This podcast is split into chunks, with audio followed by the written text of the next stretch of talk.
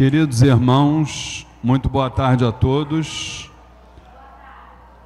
Não ouvi ninguém falar nada. Boa tarde a todos.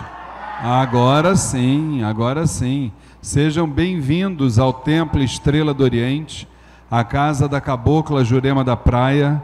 Que a luz de nosso Senhor Jesus Cristo possa estar em nossos corações hoje e sempre. Meu filho, vai ali dar uma diminuída um pouquinho nisso aqui.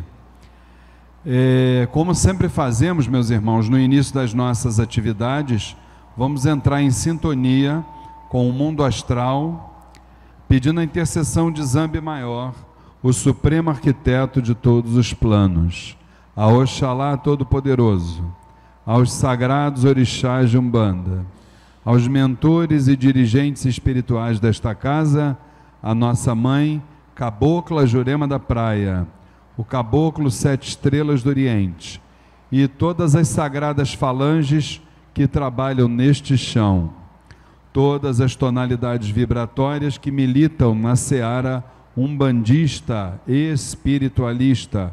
Pedimos que vibrem sobre nós na tarde e noite de hoje, nos permitindo momentos importantes de troca de conhecimento, de troca de sentimentos, sempre pautados dentro de um respeito, de uma tolerância, de um amor fraterno e que a partir de todas estas iniciativas possamos dar prosseguimento na longa estrada que é a senda através da qual um dia todos nós chegaremos aos pés do Divino Pai. E que esse Pai amantíssimo nos permita dar por iniciada mais uma palestra do ciclo de palestras gratuitas do Templo Estrela do Oriente. Que o Pai permita que assim seja, graças a Deus, graças a Deus, graças a Deus. Muito bem, então mais uma vez boa tarde aos irmãos que estão aqui presencialmente na casa da Cabocla Jurema da Praia, o Templo Estrela do Oriente, a todos os irmãos também que nos acompanham através da fanpage facebook.com barra Templo Estrela do Oriente e todos os irmãos também que do plano espiritual estão nos assistindo e que não são poucos, né, gente? Bom, então queria lembrar para aqueles que ainda não nos conhecem, eu sou Luiz Fernando Barros, sou um dos dirigentes aqui do Templo Estrela do Oriente e a nossa casa, desde a sua fundação, em 2007, realiza todo primeiro sábado de cada mês sempre uma grande palestra cujos temas estão ligados ao espiritualismo em geral, a Umbanda em particular. E hoje, é, em função é, de estarmos no mês dos ciganos, né? um mês bastante, vibracionalmente bastante importante né, para todos nós, nós resolvemos trazer uma irmã muito querida, uma irmã que é uma referência muito positiva dentro deste segmento e do segmento espiritualista de uma forma geral, para que pudesse trocar os seus ensinamentos conosco, né? E todos nós a partir daí pudéssemos exatamente caminhar um pouquinho mais dentro dessa senda espiritual. Então, é com muita alegria que nós recebemos hoje a nossa querida irmã cigana Sibila para a palestra Os Ciganos na Umbanda. Queria uma salva de palmas para ela, por gentileza.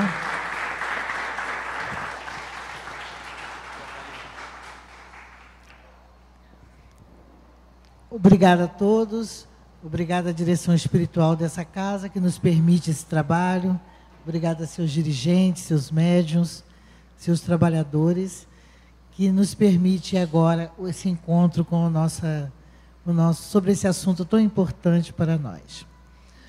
Bom, na verdade, nós estamos abordando um tema que é exatamente os ciganos não banda. E existem muitas referências a respeito desse trabalho que vieram distante de nós. A primeira vez que se ouviu falar de um cigano espiritual no Brasil foi numa tenda umbandista de São Paulo. O seu dirigente, encerrada a gira, do como vocês fazem aqui, é, foi tomado por essa energia, por uma energia cigana, que ninguém conhecia.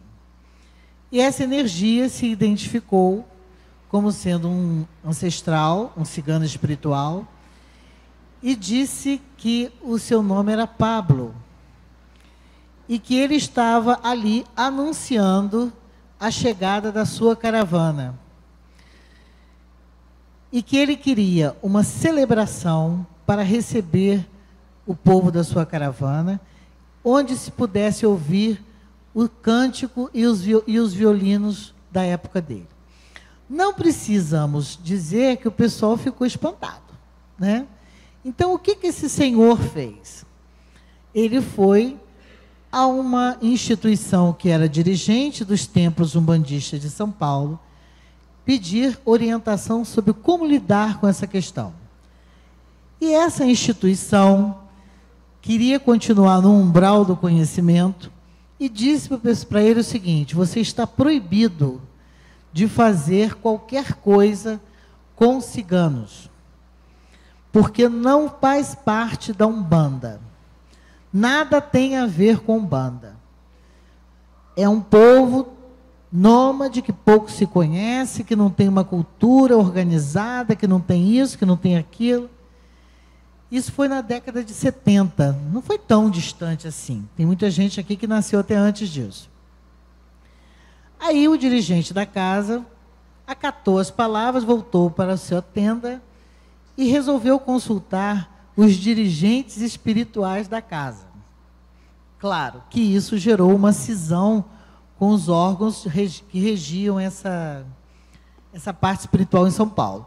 Então o que, que ele fez? Os dirigentes disseram o seguinte: são nossos irmãos, ponto. Querem chegar, ponto. Estão bem-vindos, ponto. Acabou. E aí essa tenda se desvencilhou dessa federação e conseguiu começar um trabalho sem muitas referências culturais e históricas do povo dentro da Umbanda. Então nós devemos a eles a coragem de começar um trabalho que era que foi na verdade um confronto com instituições mais poderosas. Tá? Então, o que caracteriza a Umbanda? A Umbanda foi criada pelo caboclo Sete Encruzilhadas. A presença na Umbanda dos nossos pretos velhos, caboclos, boiadeiros, é, sendo uma religião brasileira espiritualista, é mais do que conhecida de todos nós. Mas em que enquadramento estariam os ciganos? Antigamente, exatamente por falta de eh, informação, muitos dirigentes, na, no afã de acolher os espíritos ciganos, tratavam os mesmos como se fossem nossos guardiões, nossos compadres, nossas comadres de Umbanda. Quem somos nós para criticá-los? Ninguém sabia como era antigamente. Ninguém sabia como lidar com essas energias. Então nós não temos que criticá-los isso foi parte, foi é uma parte da nossa raiz, quer queiramos ou não. Chegamos a esse ponto já com um certo entrosamento cultural com a Romá, com os ciganos de sangue, onde nós podemos tirar algumas, fazer algumas comparações e algumas deduções. Então vamos começar numa referência espantosa. Os ciganos de sangue, a Romar, não têm uma religião fundamentada. A origem cigana histórica é indiana. Então deveríamos ser todos nós hindus. Não somos. Não somos hindus. É, os ciganos assumem a religião do seu coração, porque a sua religião é a liberdade. Então você tem ciganos muçulmanos, ciganos de sangue espíritas, ciganos de sangue católicos, ciganos de sangue evangélicos, ciganos de sangue de outras vertentes religiosas, ciganos de sangue xamãs. Você nem imagina. Nem imagina. Então nós temos a liberdade de entrar em todos os templos do mundo, mesmo porque nós somos cidadãos do mundo. Eu não me senti mal em nenhum lugar. Meu templo é, é o meu corpo.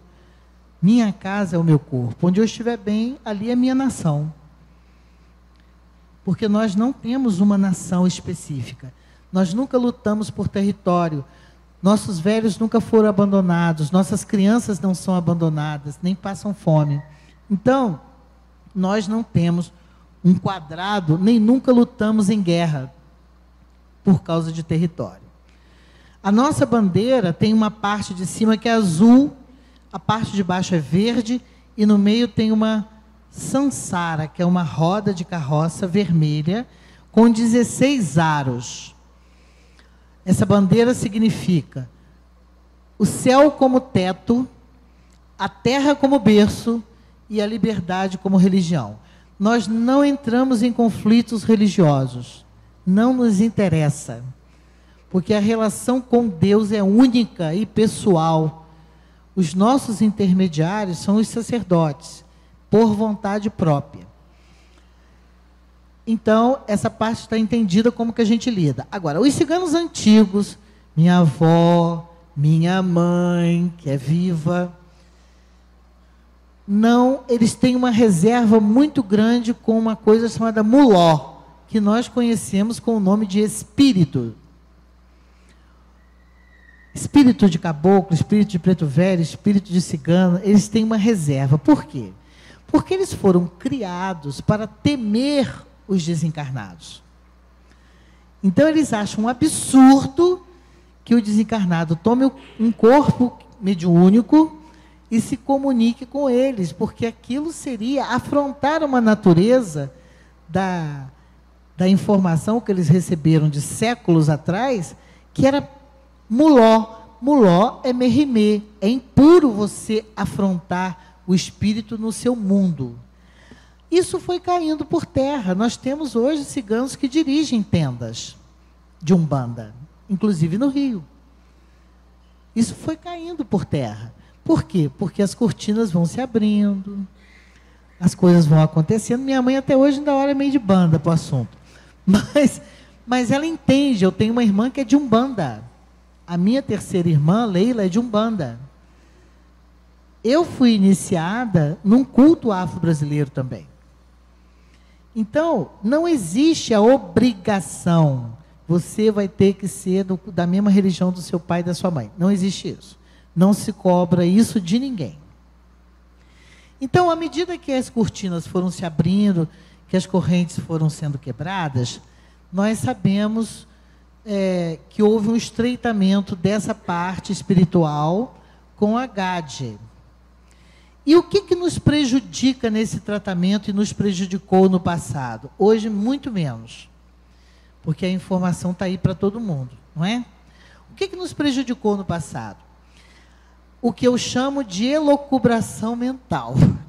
Sabe aquele afã de querer resolver o problema a partir de um, de um parâmetro que você tem e você acha que ninguém mais tem parâmetro nenhum para te oferecer?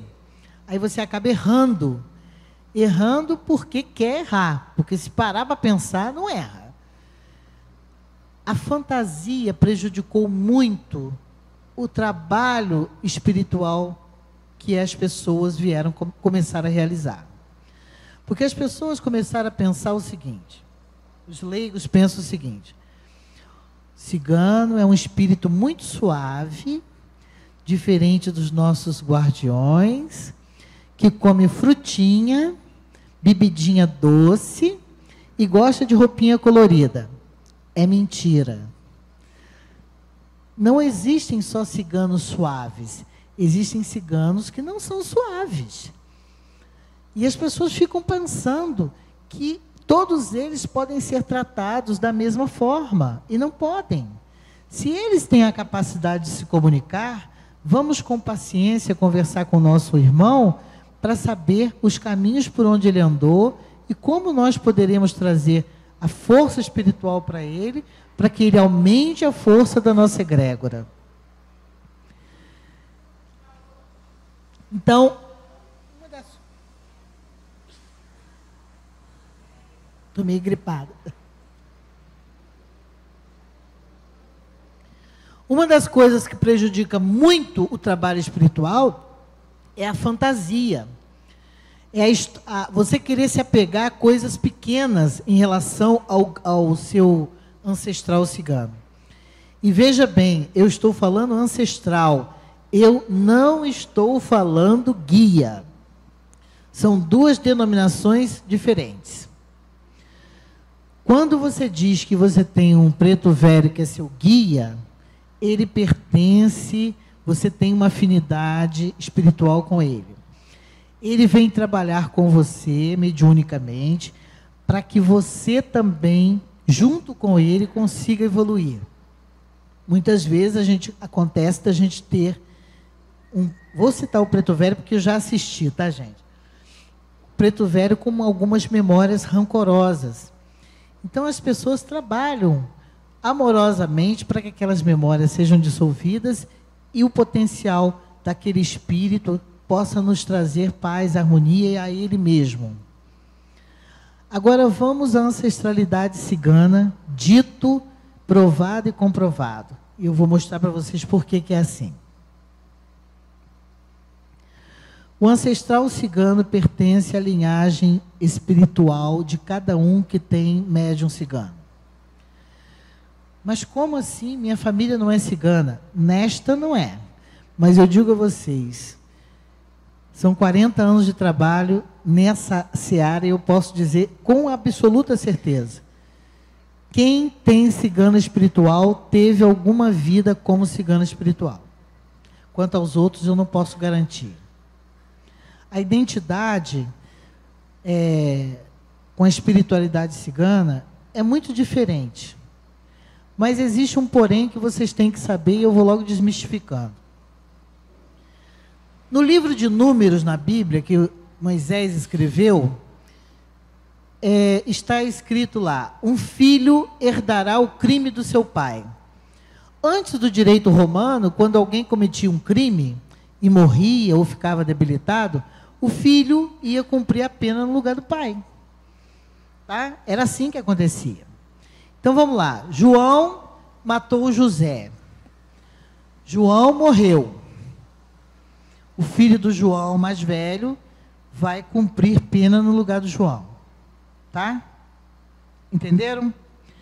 Agora vamos aqui. Como é que fica a família de José em relação à família de João? Karmicamente falando. Como é que fica a memória desse crime na, na vida dessa da, da futura geração e como é que fica no futuro, no futuro da outra geração.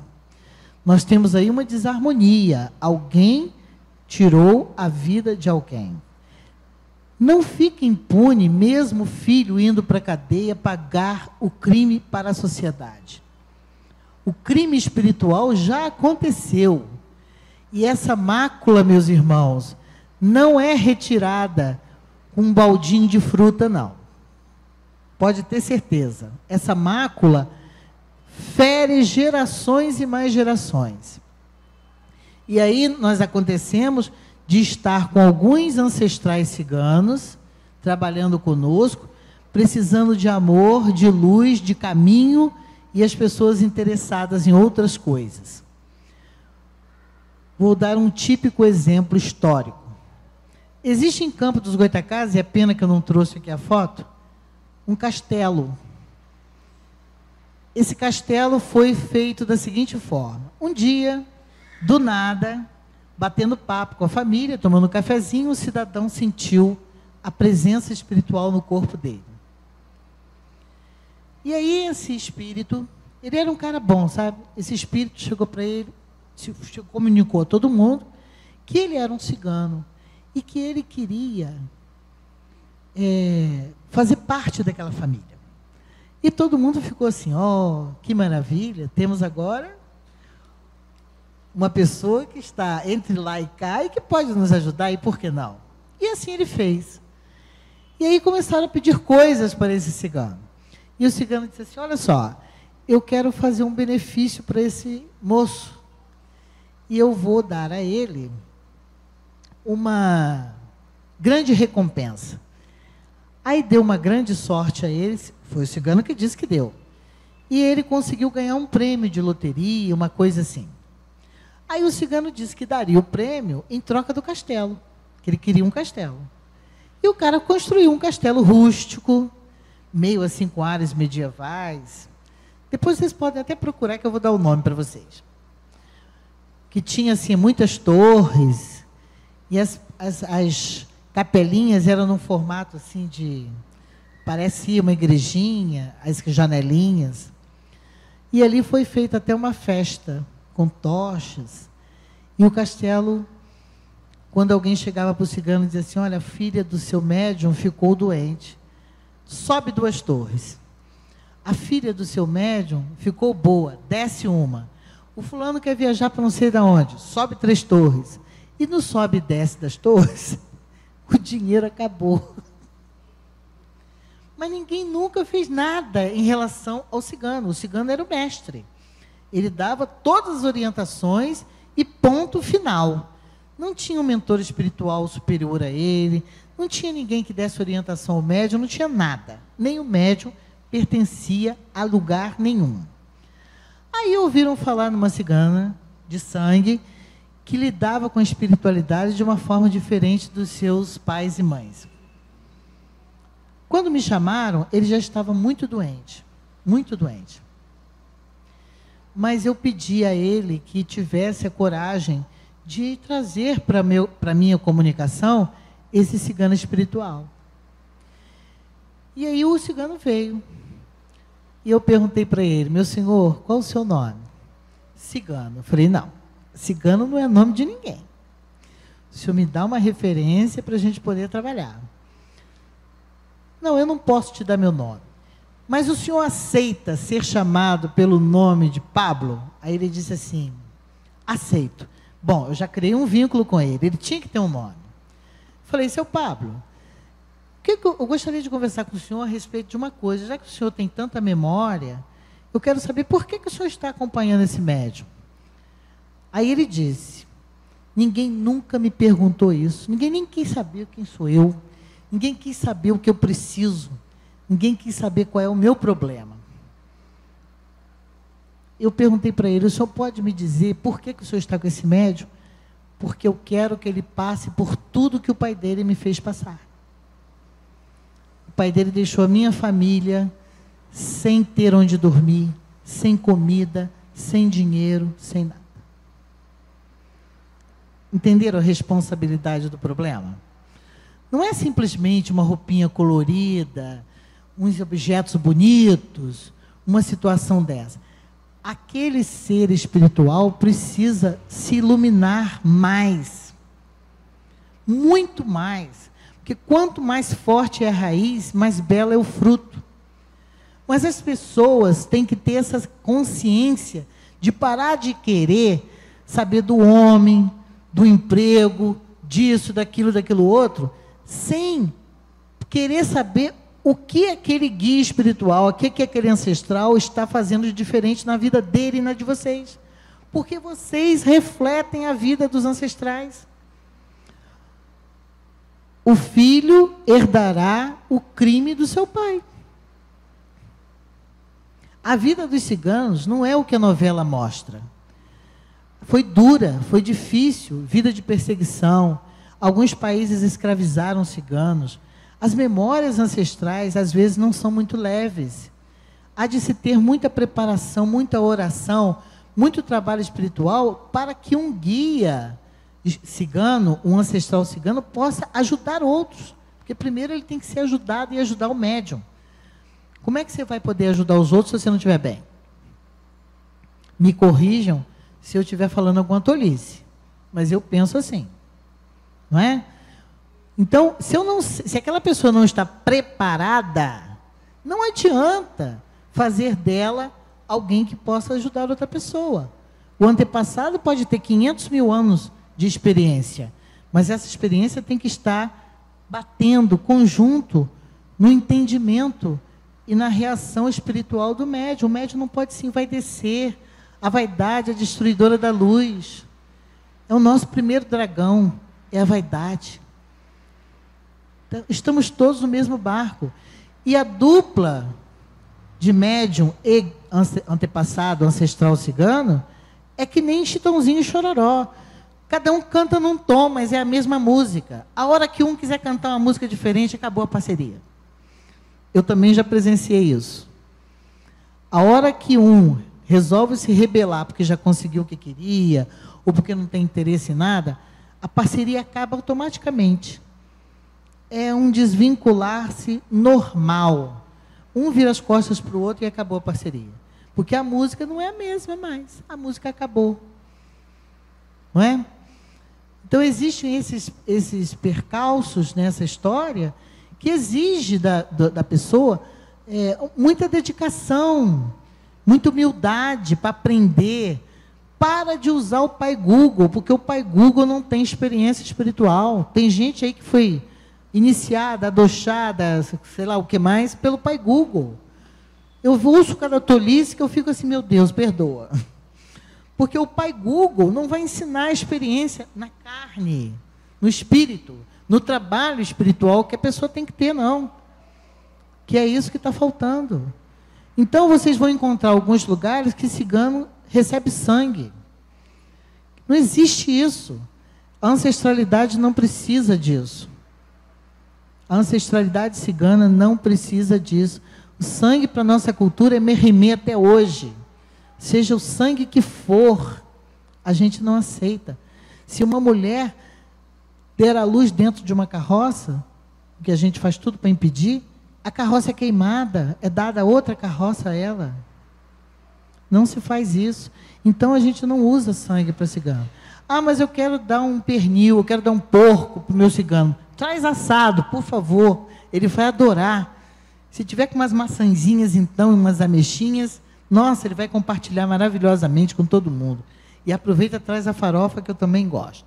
Então, essas homenagens com comida é tudo pronto, feito, feito em casa, marinado, a maneira que é feita nas, no, nos acampamentos, tá?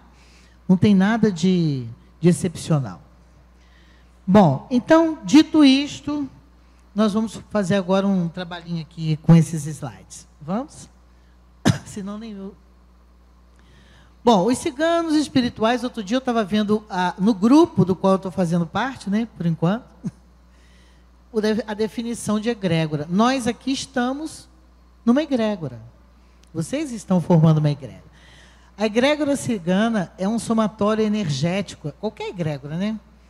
Das energias físicas, emocionais, mentais, de duas ou mais pessoas personalidades, almas encarnadas ou desencarnadas, quando estão se reunindo com qualquer finalidade. A egrégora cigana se forma por afinidade e reconhecimento histórico-energético entre os seus membros ancestrais e descendentes, encarnados ou não. Tá? Aqui eu trouxe uma definição de DNA porque existe uma coisa que a gente sempre fala nas, na, nos estudos das egrégoras. Uma criança, quando nasce, a gente diz assim: ai, a cara é da mãe, o cabelo do pai, o olho do avô. A gente herda dos nossos antepassados muito mais do que os aspectos físicos. A gente herda o histórico, que é, é, que é colocado drasticamente na Bíblia, quando se diz que um filho herdará o crime de seu pai. A gente não herda só o crime, a gente herda as coisas boas, os talentos, as boas recordações. Quanto melhor se falar para uma criança de um a três anos, mais a personalidade de alma se funda fundamentará nos desígnios do bem. Quantas pessoas existiram para que hoje nós existíssemos? Olha o tamanho da nossa raiz dois pais, dois avós para cada um. Aí nós temos quatro tataravós e vamos nessa multiplicação para que a gente chegasse até aqui hoje. Para a gente chegar numa geração de dez atrás, decavós, são duas mil e quarenta e oito pessoas. Então, quando a gente fala de raiz ancestral, nós estamos falando de toda todas essas pessoas que compuseram a nossa história, que existiram para que nós estivéssemos aqui.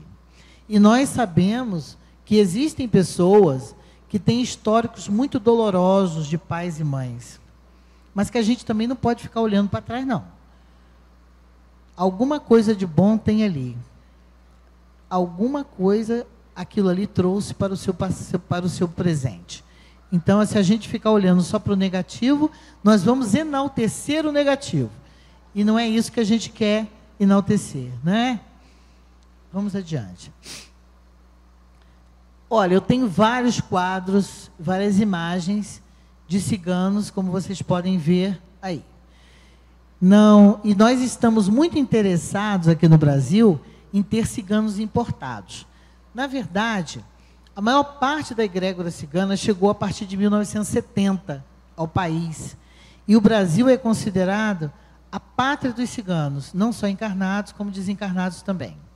Estamos hoje sob a égide da egrégora de Serapis Bay. E no, a nossa localização energética principal é no Brasil. Não, não era na Índia, mas é no Brasil atualmente. Dito pelos grandes mestres que estão numa posição muito, muito elevada.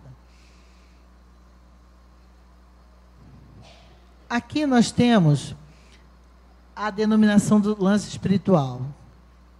São espíritos ciganos, nossos espíritos ancestrais, que viveram entre nós. Então, eles tiveram carne e osso, tá?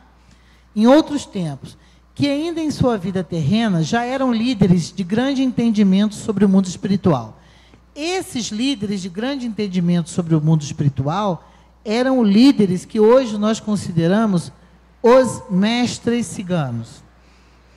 Toda medalha tem dois lados, toda história tem dois lados, né? A gente, para ter o nosso terceiro lado, a gente precisa ouvir os dois.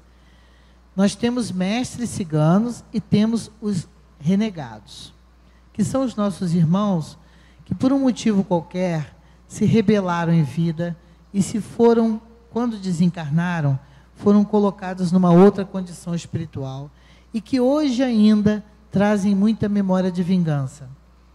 Esses podem ser conquistados, esses podem ser trabalhados e a gente não cai nessas historinhas do castelo. Vou te dar ouro e você me dá um castelo. E você não sabe que você está perdendo o ouro da sua vida e da sua existência e comprometendo toda a sua família. Vamos em frente. Aqui nós temos como que a gente pode conversar com o cigano espiritual. Nem sempre o médium e o cigano espiritual trazem todas as informações de cara. O cara não chega metralhando, meu nome é fulano, nasci em tal lugar, sou da egrégora tal, blá, blá, blá. não faz isso. As pessoas têm que ter paciência. Às vezes ele demora muito tempo para começar a falar. É um contato diferente é um trabalho de paciência. Esse cigano só vem se ele conseguir ser amparado, se ele conseguir ser entendido. Então você tem aqui, nós precisamos saber primeiro o nome. Se a pessoa, se o guia espiritual não tem o um entendimento do nome, não conhece, ele tem que aceitar ser chamado por um nome. Todos nós temos um nome esse nome vai formar um vínculo entre nosso trabalho e ele. Ele precisa estar, de alguma forma, vinculado ao nosso trabalho. Deu para entender porque o nome é importante? Memórias da vida anterior. Para a gente chegar nesse segundo ponto, é preciso aquela tal paciência, né? Não é, aquela, né, não é aquela paciência apressada, mas aquela paciência de entender o tempo dele. O senhor poderia, então, é, antes de, de o senhor se lembrar do seu verdadeiro nome ou do seu nome principal, porque ele tem vários, o senhor pode ser chamado pelo nome X? Se ele aceitar, ótimo. É, geralmente aceita. Sobre sua vida anterior, o que, que o senhor traz da sua memória? O cara não vai trazer a história da vida dele logo de cara. Quando eles conseguem se lembrar, eles conseguem ver imagens e eles saem descrevendo até chegar no fim da meada. qual é o vínculo do médium com o Senhor? Isso é o mais importante de tudo. Porque existem contatos espirituais que são herdados, que é outra coisa também importante. Seus gostos e preferências, muito cuidado com os gostos e preferências. E sua devoção, porque ele tem na, no, no ser espiritual dele algo superior que ele respeita, uma energia superior que, é, que ele traz na memória, que todos têm. Todos têm. Eu já vi dentro da egrégora cigana várias vertentes culturais de outros irmãos nossos que fazem parte da mesma egrégora. Ah, nós já falamos basicamente dos renegados. Quais são as características relevantes? Eu coloquei ele bem feinho assim, não é porque o renegado é feinho, né? Todos nós que trabalhamos com espiritualidade sabemos perfeitamente que quando uma pessoa está numa fase ruim, esquisita, o seu ser psíquico, espiritual, o seu campo astral está turvado, está bloqueado. E às vezes a pessoa não tem noção disso. Ou tem, né? Porque muita coisa sai daqui, tá? Não é de fora. É de dentro para fora a coisa. E aí, eu coloquei essa imagem bem turvada. Os renegados basicamente relutam para não mudar. Relutam para que um trabalho espiritual elevado não seja feito com eles. Mas o amor pode tudo e a gente acaba conquistando esses renegados e trazendo para o time dos mestres. E eles podem ser grandes trabalhadores. Eu conheci um renegado e cuidei dele. E o médium dele me conheceu numa festa. E ele disse assim: Eu conheço você não sei de onde. Eu falei: Não, não é você que me conhece. E aí ele marcou uma, uma uma consulta comigo, uma palestra, e nós conversamos sobre isso. E eu pedi que ele fosse né, no meu consultório. Quando ele chegou na porta do meu consultório, não era mais ele. Era o cigano dele que disse para mim o seguinte: Eu estou pro, pre, atrás de você há 600 anos. Eu falei: Nossa, eu estou velha, você não, você não me achou ainda? Esse cigano estava no mundo astral dos assassinos um lugar que ele descreveu como algo pavoroso, porque ele havia matado muita gente. Muita gente. E quando ele veio para esse trabalho, embora ele tivesse um grande reconhecimento das pessoas, ele queria continuar na mesma vibração. Ah, o fulano não presta, ele olhou para mim e disse assim: Dona Sibila, é, inimigo não tem cor, não tem sexo, não tem idade. Eu olhei para ele assim, por quê? Você é meu inimigo? Ele disse assim, não, porque inimigo é para a gente destruir. Eu falei, não, senhor. Se for para você continuar destilando os seus ódios antigos, eu viro as costas e vou embora que eu tenho mais o que fazer. Quando eu me voltei para ele, ele estava chorando. Eu não fui ali para isso. Meu tempo é muito precioso. Eu não sei quanto tempo eu tenho de vida ainda, para eu ficar perdendo tempo com isso. Então, é, ele era um cigano que tinha uma memória de um assassinato, dos assassinatos, do que fizeram com ele, e ele queria se vingar, principalmente dos ingleses. Porque ele foi morto por um inglês. Ele sabe o lugar, sabia nome, sabia tudo. E a primeira coisa que eu fiz para ele foi levar uma inglesa para falar com ele. Coloquei a mulher sentada na frente dele, ele pegou as duas adagas e eu disse assim: O que, que vai acontecer agora? Aí ele colocou as adagas no chão. Então, se a gente não estiver atento a isso, a gente acaba ficando no umbral do conhecimento. Ele não veio aqui fazer um trabalho mediúnico no corpo de uma pessoa, que também tem o que trabalhar com ele, para viver na mesma vibração antiga. Ou renova, ou melhora, ou multiplica, ou para por aqui. Quando ele viu que eu não estava brincando, ele viu que ele não queria voltar para o lugar onde ele estava. Então, é um resgate, foi um resgate de muito tempo. Foi um tempo grande trabalhando com esse homem, para hoje eu ter a satisfação de dizer que ele trabalha com cura. Eu não posso ficar na, na elocubração mental dele. Ele conhece a dor, ele conhece o desespero, ele sabe o que é perder pai e mãe assassinado na frente dele, ele sabe o que é não ter uma mulher, ele sabe o que é solidão, ele sabe o que é vagar noites e noites dentro de um navio à deriva. Então, se ele tem esse conhecimento, essa, essa percepção, o quanto de, de luz e compreensão ele pode trazer para aqueles que, que vão até ele? Por que, que eu vou mantê-lo nessa vibração? Não é interessante para mim, não é interessante para o planeta, nem para ele. Então, esse renegar, os renegados não são para ser despachados, nem para ser odiados. Mas eles não podem atender ninguém, enquanto eles não forem aceitos pelos mestres. Entenderam bem? É uma questão de estudo. Ah, vamos fazer sessão psiquiátrica, psicológica com os renegados? Vamos. Vamos fazer com que eles entendam que existem corações bons e que existem pessoas boas. Tá? Vamos lá. Aqui nós temos, já falei para vocês quem são os ciganos espirituais. Pode passar. Quem são os nossos ancestrais. Por que o céu espiritual do Brasil? Outra questão interessante. Por que, que, nós, que eles não escolheram a Argentina? Por que, que eles não escolheram os Estados Unidos? Por que, que eles não foram para a China, que é grande pra caramba? Por que, que o céu espiritual dos ciganos hoje é o Brasil? Nós somos um povo que está crescendo muito. Nós estamos passando por todas as provações.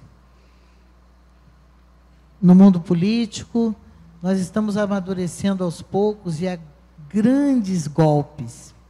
Mas nós somos um, uma pátria ainda muito jovem em relação às outras onde eles viveram, onde a maioria viveu. Muito jovem. Essa, o céu espiritual do Brasil tem uma, uma amostra grátis no Saara. Vocês já foram no Saara, não foram? Vocês sabem que ali tem judeu, muçulmano, chinês, árabe, tudo? Vocês já ouviram dizer que eles se desentenderam? Que eles brigaram? Que um chamou o outro na, na pancada? Simplesmente porque é judeu e muçulmano diferente um do outro? Nós temos no Brasil esse aspecto mais é, jovial e tolerante de estar com o outro. Além de tudo, as novelas e os, os cinemas acharam de nos prestigiar com uma imagem fantasiosa, mas que foi o que despertou a curiosidade do povo. O povo quis saber mais porque houve essa imagem fantasiosa. A realidade dos ciganos encarnados não tem nada a ver com a novela. Nada, nada a ver com a novela que ainda está passando agora, no, reprisando à noite, né? Às 11 horas da noite. Não tem nada a ver. Aquilo ali é cigano de novela, aquilo é uma ficção, por favor. As coisas não são bem assim, os acampamentos são diferentes. Eu estou com uma viagem marcada agora para setembro, para Paraíba, para visitar a maior comunidade cigana da América do Sul, se não for das Américas com mais de 3 mil ciganos, numa cidade chamada Souza, onde o preconceito, a perseguição é enorme. E só agora eles conseguiram que uma moça se formasse em pedagogia. Então a gente está tentando, através de organismos públicos federais, que eles tenham condição de trabalho, porque eles não têm. Então a pessoa não tem condição de trabalho. Não precisa ser cigano, não. O que, é que eles estão fazendo? Eles estão se embebedando, eles estão se perdendo, as mulheres estão tendo que se desdobrar. Você olha para uma mulher de 35 anos, parece que ela tem, que ela tem 70. E nós estamos vindo a convite do capitão, do coronel, né? lá é coronel, a convite do coronel, para conversar com essa comunidade e ver o que é possível fazer para melhorar um pouco a história deles, porque as crianças agora já têm professora. Já temos uma professora. Então, o céu espiritual do Brasil se define principalmente por causa dessa tolerância nossa, por causa da gente abraçar o estrangeiro de uma forma diferente. Nós não somos como são os outros fora do Brasil que olham de banda se você é latino, botam um selo na sua testa. O brasileiro gosta do produto importado. Pode ter certeza disso. Os latachos eram ciganos calon que ainda vivem é, acampados. Conheço alguns acampamentos, mas os acampamentos estão se tornando muito raros. Aqui em Alcântara existiu o acampamento do chefe Jair, que havia um, um, bom número de pessoas e que também tinha os mesmos problemas sociais que uma comunidade pobre tem. Por isso que eu estou dizendo que a fantasia é uma coisa que não faz parte da vida dos ciganos. Os latachos usam ainda ca carros, muito poucos usam carroças. Muito poucos. Porque um cavalo exige uma manutenção em um espaço que às vezes eles não conseguem para colocar. A palavra latacho tem tudo a ver com caminheiro, tá? São aqueles que caminham. Na nossa egrégora tem muitos ciganos de origem indiana.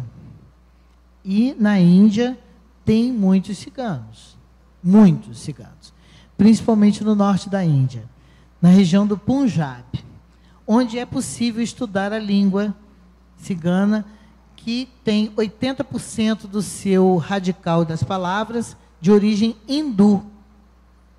Tá bom? As roupas vão mudando, a gente vai vendo que são roupas do local. As ciganas indianas, indianas usam sari? Usam sari também. Vamos lá. Essas são as calbélias. Nós temos na nossa egrégora ciganos também do deserto. Ah, mas o deserto não são beduínos? Os beduínos fazem parte da egrégora oriental. Quando você fala os ciganos orientais, são os beduínos também fazem parte dessa egrégora. Tá bom? Não só os beduínos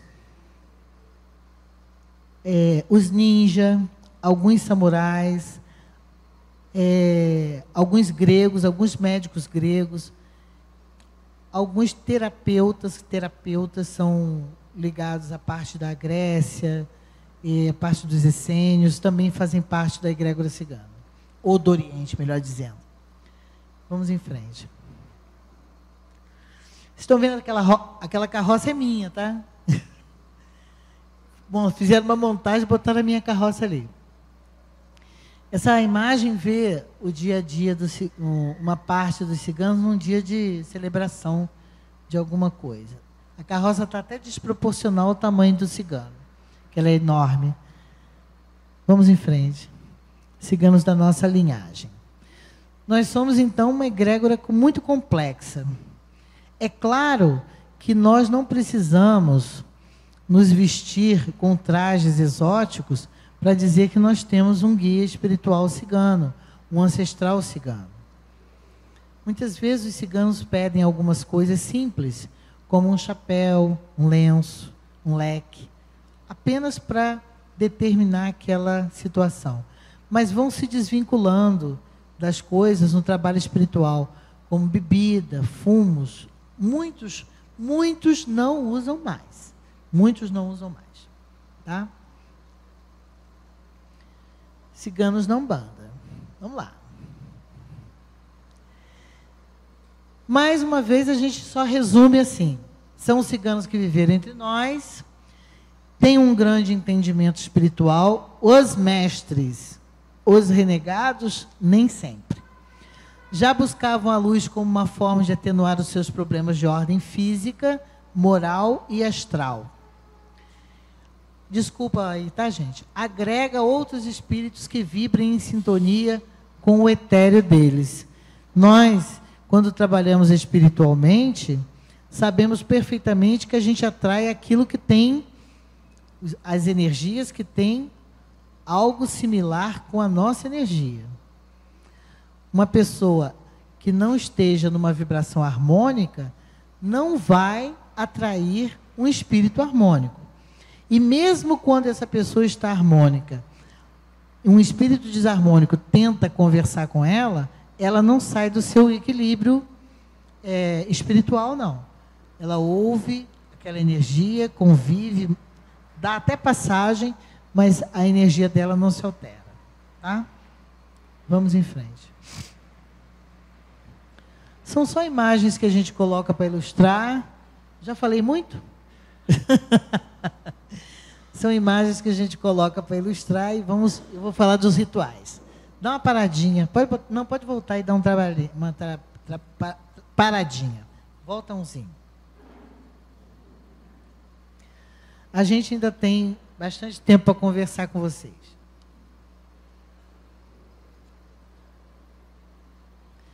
Vamos falar de uma coisa muito comum. Sibila, eu tenho uma cigana espiritual. Legal. E eu quero fazer um altar para ela. Show de bola. Altares, na verdade, existe uma coisa interessante com altar. Aqui vocês têm um. O altar de Umbanda. Vou partir dessa referência, que é a referência mais palpável que nós temos. O que, que é o altar? Para que, que serve um altar? Alguém pode me dizer para que serve um altar? Por favor. Perfeito. É um centro de referência onde você entra em altar com o seu divino. Não é? Então nós temos a, a imagem de Oxalá exatamente representando este centro de energia. De quem é essa casa? Quem é o mentor dessa casa? É a Cabocla Jurema. A Cabocla Jurema está ali representada pelo aquele busto, não é? Mas o altar é da divindade.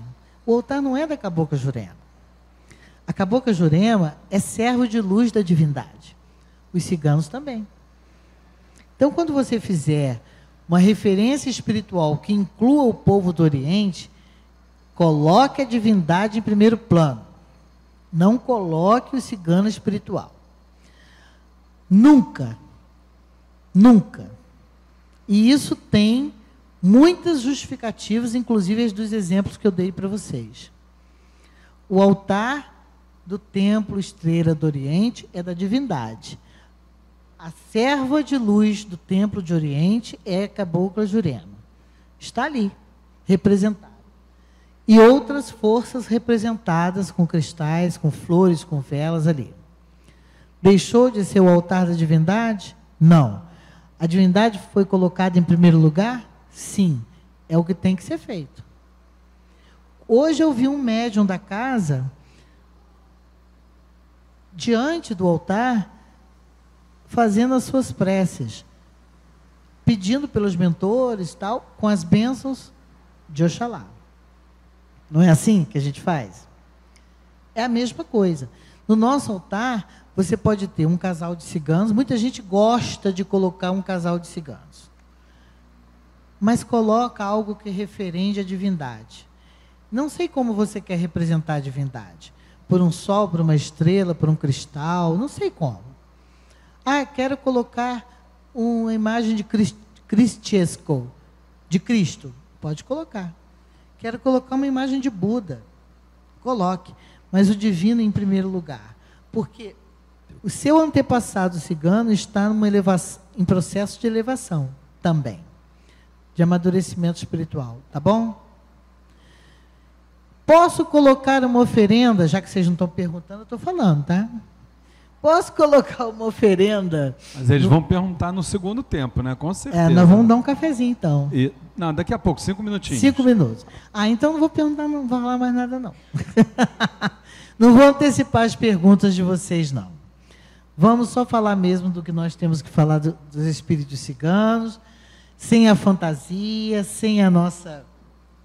sem a interferência da Globo, para vocês verem que a coisa é bem diferente do que a gente. É trabalho, gente. Não é um trabalho da noite para o dia, é um trabalho. Existem mentores que trabalham em diversas vertentes.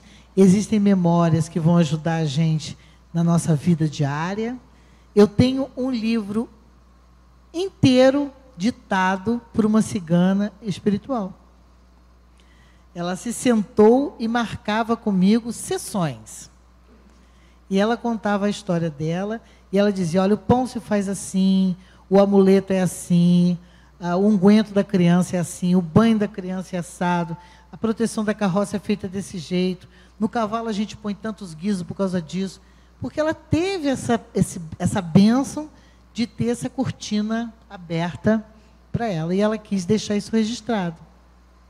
Tá? Então a gente tem muito que aprender também com eles. E coisas muito simples. Nós temos um remédio que nós usamos, que é chamado flor do leite.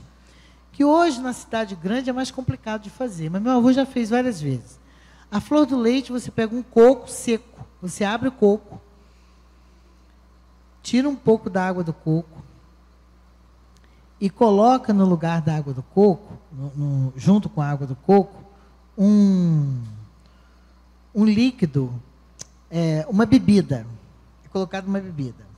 Um pouco de bebida e água do coco. Aquele coco é selado, fecha a tampinha dele com a carninha dentro, sela com vela, fecha com vela e enterra. Um ciclo de lua do lado de um na margem de um rio. Passou o ciclo de lua, você vai retirar aquilo. Aquilo ali, eu tenho a receita, tá?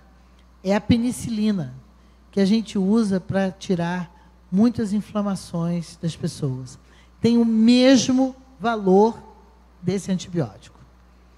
Só que tem muita gente que não pode usar penicilina, né? É alérgico à penicilina.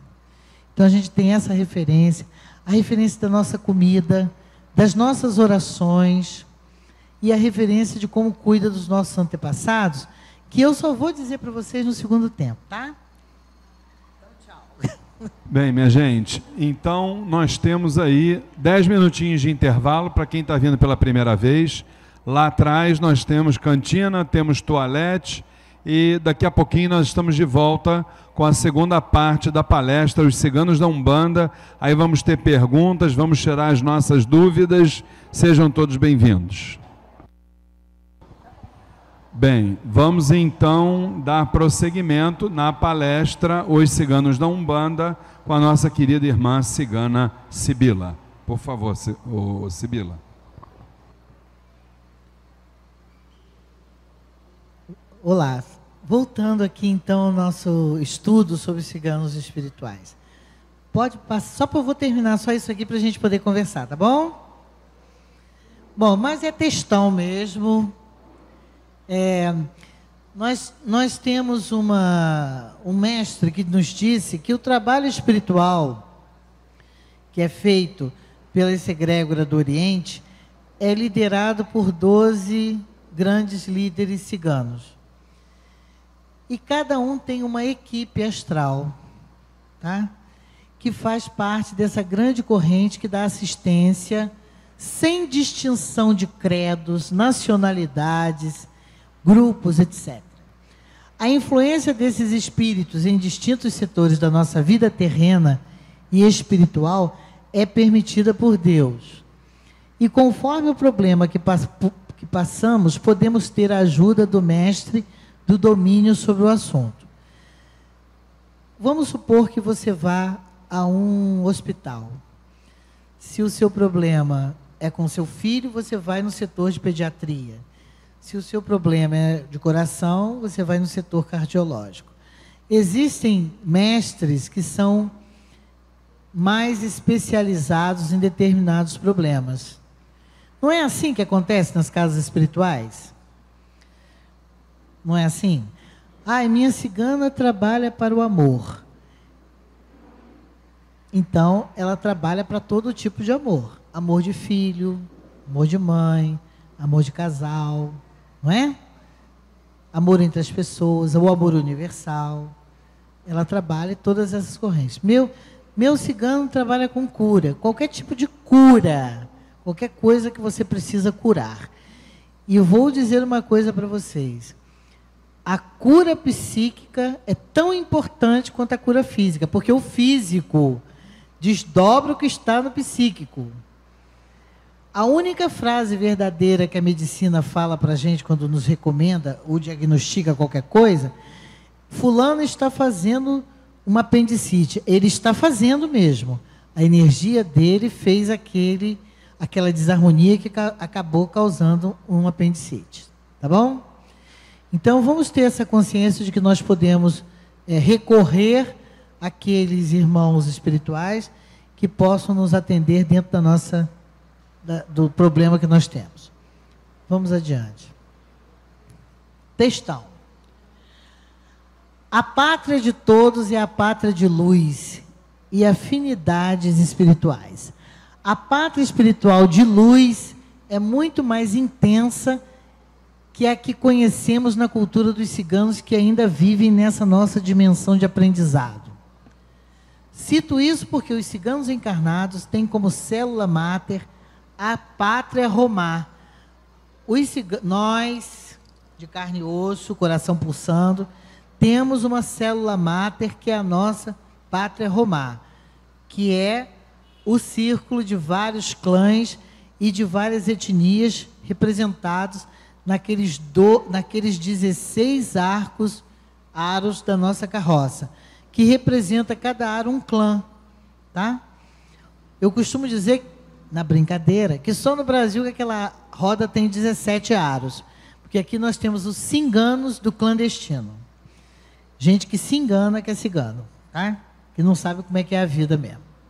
Aqui, é, nós temos então, a pátria espiritual é muito mais complexa, porque esses mestres têm capacidade e permissão de transitar entre as mais diferentes camadas espirituais. São mestres que podem ir ao umbral, fazer o seu trabalho espiritual e se elevar aos patamares mais elevados da missão espiritual deles. Mais, mais elevados. Desde as zonas umbralinas até o mais alto patamar das energias sublimadas, sendo assim grandes mestres que trabalham e agregam os mais diferentes tipos de espíritos em suas legiões guiando-se pela afinidade espiritual e o desejo de voltar-se sempre para ministrar ensinamentos romani que venham a ser auxílio de todos que buscam a luz. Tá bom? O objetivo é sempre evoluir, sempre evoluir, sempre evoluir para a luz. Vamos ver se tem mais alguma coisa. Ai, não. Independente dos ensinamentos estaremos sendo conhecidos através de espíritos que estejam na aura de ciganos de sangue, ou mesmo da Gade. Ou seja, os ciganos espirituais serão reconhecidos na aura dos seus médios, de seus descendentes. Sejam gadios nessa vida, sejam simpatizantes, sejam ciganos encarnados.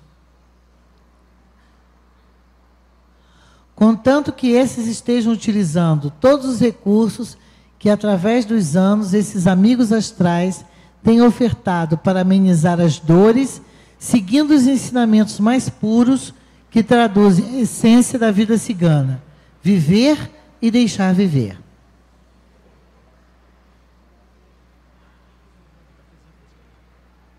Tá bom? Bom, agora, meus irmãos, de acordo com os nossos com os nossos trabalhos, esse é o altar do meu casamento. Essa é a imagem de Santa Sara, que é a cópia da que está no Museu Cigano de Saint-Marie de la Mer. Pode passar. E mais alguma coisa? Esse é o altar de Santa Sara e esse, esse pano vermelho foi o dículo que eu usei no dia do meu casamento. Esse é o altar de Santa Sara. Passa mais uma que eu acho que tem uma, ele de longe. Ah, esse foi uma eslava cigana que nós fizemos para a prosperidade. E esse é o altar, é o mesmo altar cigano do casamento, à distância, né? De um lado nós temos a bandeira romani, do outro lado a bandeira da Espanha. São as oferendas que nós costumamos fazer, e esses grãos foram utilizados para montar um amuleto cigano dentro de uma sacolinha, para especificamente para a vibração de prosperidade. de novo o altar, tá? Só isso. Bem, gente, é... o Ricardinho, pode começar a distribuir para o pessoal.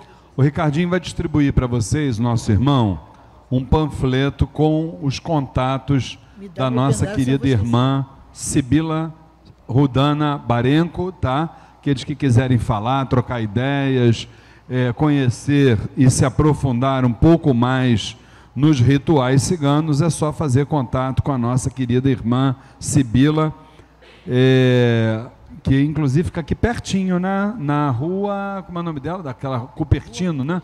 Cupertino, que número é? Numa é, rua Cupertino 347, mas está aqui o telefone dela. Nós vamos aproveitar, gente, e lembrar a todos vocês Deixa eu vir aqui para frente da câmera. O pessoal está em casa quer nos ver, né? Vem para cá, Sibila, fica aqui do meu lado aqui, por favor. Vamos lembrar a todos, a Sibila está lembrando aqui sobre a cidade de Saint-Marie de la Mer. Ah, sim. Né? Importante a gente já ir falando, né? Porque este ano nós fizemos, que eu, que eu digo nós, para quem não sabe, eu, Luiz Fernando, sou junto com minha esposa Flávia, nós somos sócios de uma agência de viagens chamada querovoo.com. Eu sou consultor turístico há mais de 25 anos e esse ano nós estamos levando, no próximo dia 19, um pequeno grupo de pessoas à terra de Santa Sara, Saint-Marie de la Mer. Então ficarão lá de 19 a 26 de maio. No ano que vem, 2019, esse grupo vai sair novamente. Então, que vocês possam já se programar, inclusive financeiramente, para isso, porque o grupo de 2019 já já vai bater aí na porta de vocês. Se quiserem saber mais informações sobre o grupo, basta que vocês acessem a fanpage da agência de viagens querovoo.com no Facebook. Lá está o roteiro completo. Vão conhecer a cripta de Santa Sara, vão conhecer todos aqueles rituais, aquelas festividades que os ciganos do mundo inteiro fazem durante essa semana e que a Sibila conhece tão bem, não é isso? Bom, dito isto, é, este mês, que é um mês consagrado aos ciganos também, é, daqui a pouco os nossos médiums aqui vão, vão me dizer, que de cabeça eu não sei, que dia cai a nossa sessão festiva de ciganos, Dia 21 de maio, de, de maio é a nossa festa é, da falange espiritual dos ciganos de Umbanda, aqui no Templo Estrela do Oriente. É uma segunda-feira, 8 horas da noite. Estão todos antecipadamente convidados, tá, gente? E aí agora nós vamos começar a fazer umas perguntinhas para a Sibila. Eu gostaria que todos vocês também pensassem nas perguntas, nas dúvidas que ficaram o Rodrigo já está ali ó, com a prancheta dele, com uma série delas, mas eu vou dar o pontapé inicial. Vocês me permitem dar, fazer a primeira pergunta para ela? Gente, olha só. É... A Sibila, entre as, as maravilhosas, os maravilhosos ensinamentos doutrinários que ela nos passou, alguma, algumas, alguns desses ensinamentos me chamaram a atenção. Um deles foi ela ter dito que a pátria dos ciganos é o Brasil. Isso me chamou a atenção. Embora o povo negro tenha se espalhado para outras partes do mundo, mas veio principalmente da África aqui para o Brasil. Quando chegaram, trouxeram na sua religiosidade o candomblé, que se desdobrou mais tarde na anunciação da Umbanda aqui no Brasil também. Uma outra curiosidade foi o espiritismo ter nascido na França e depois ter sido trazido também para o Brasil. Então, de uma certa forma, Sibila, a gente está vendo que tudo aquilo que se refira à religiosidade, às religiões, às filosofias, de uma certa forma, elas convergiram para o Brasil, espiritualmente falando, fazendo com que nós vivêssemos aqui, talvez, o país com a maior diversidade religiosa do mundo, talvez seja isso. Esse mesmo Espiritismo nos diz que o Brasil é a pátria do Evangelho, coração do mundo. E por que coração do mundo?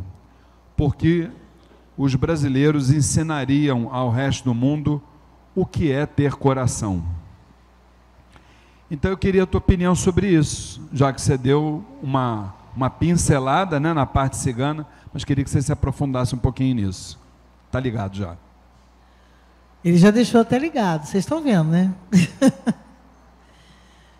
Realmente nós conhecemos como a pátria do Evangelho. Quem conhece outros países do mundo sabe que o que rola aqui no Brasil em relação à cultura cigana e à ancestralidade cigana não acontece fora do Brasil.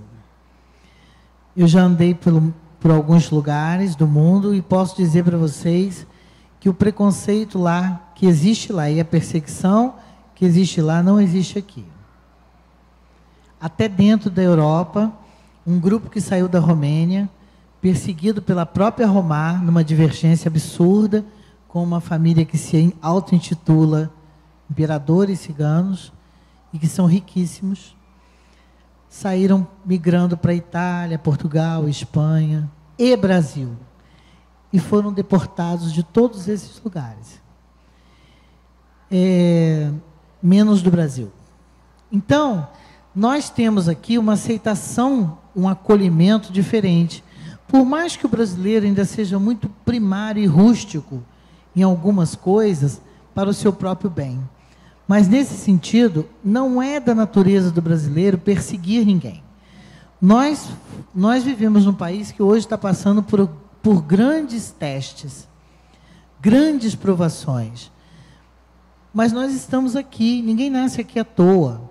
Existe uma identificação cultural com o Brasil muito interessante. O brasileiro aceita o cigano. Aceita a cultura, aceita a música, aceita a dança. Embora nós não tenhamos uma religião cigana, nos aceitam nas suas religiões. Todas elas. Nós não temos um culto cigano, não existe isso. Existem as coisas, a parte espiritual dentro do, dos clãs, dentro da família, e existem as partes espirituais dentro dos templos de Umbanda. Fora isso, não existe culto cigano. Tá? Não existe. Eu acredito que a pátria do Evangelho para, para o, o, o mundo é o Brasil, e a pátria espiritual dos ciganos é o Brasil pelo mesmo motivo nós conseguimos, na maior parte do território brasileiro, conviver em paz e com aceitação unânime dos, dos brasileiros, quase unânime, do nosso modo de vida. E, e só fazer um complemento, ô, Sibila, em relação. Já vamos fazer as perguntas do pessoal.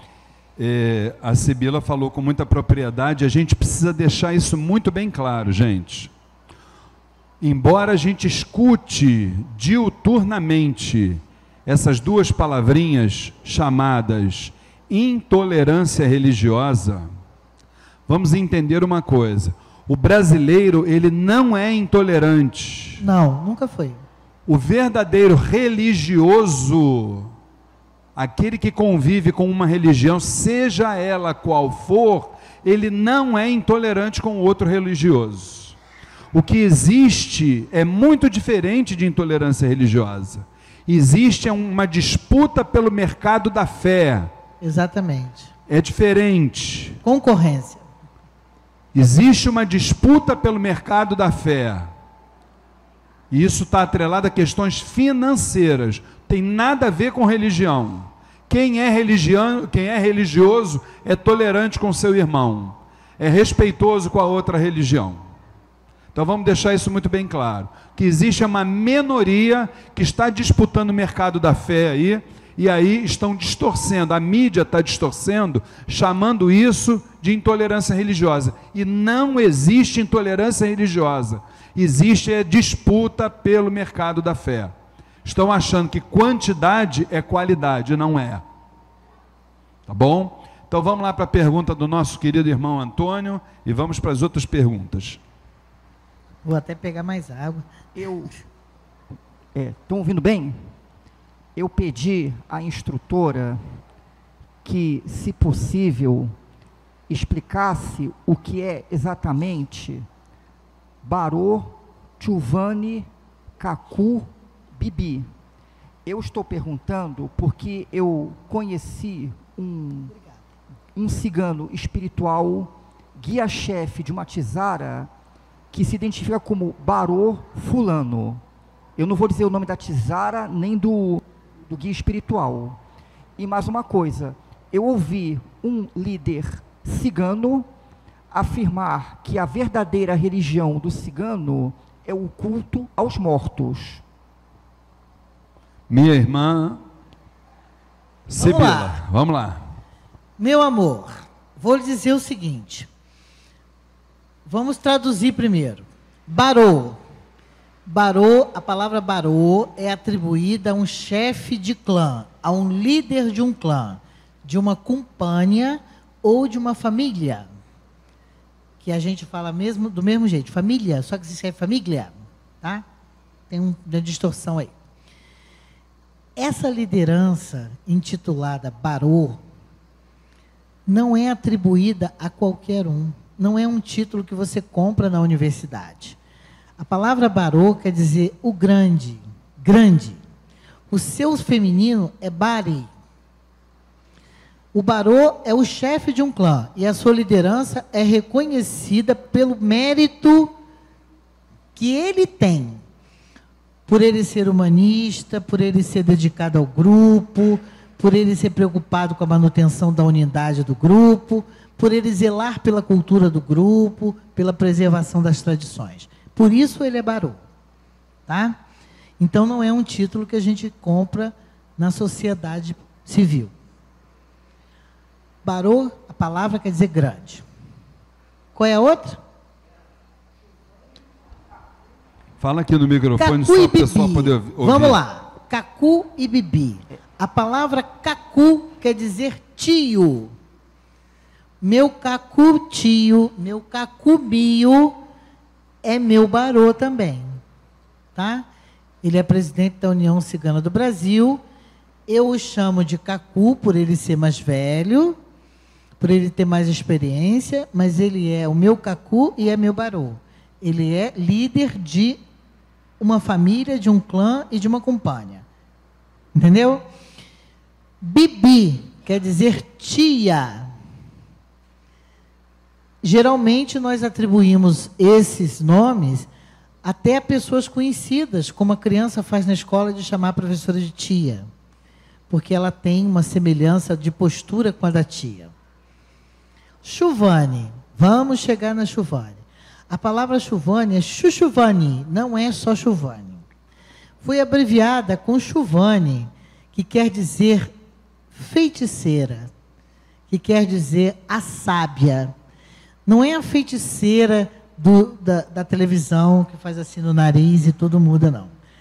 Mas é uma mulher que tem uma sabedoria ancestral trazida por um dom divino específico para que ela possa dirimir certas circunstâncias dentro da família. A Chuvane joga? Joga. A Chuvane faz chá, unguento, poção, loção, é, rezas, faz tudo isso. Tá? A verdade... Aí existe o, o quadrado da Chuvane, que é o chuvano. Nem todo homem é chuvano. São raros, muito raros. Também não é um título que a gente compra da universidade. O chuvano é um bruxo, é um sábio, que usa o conhecimento espiritual e psíquico para o bem.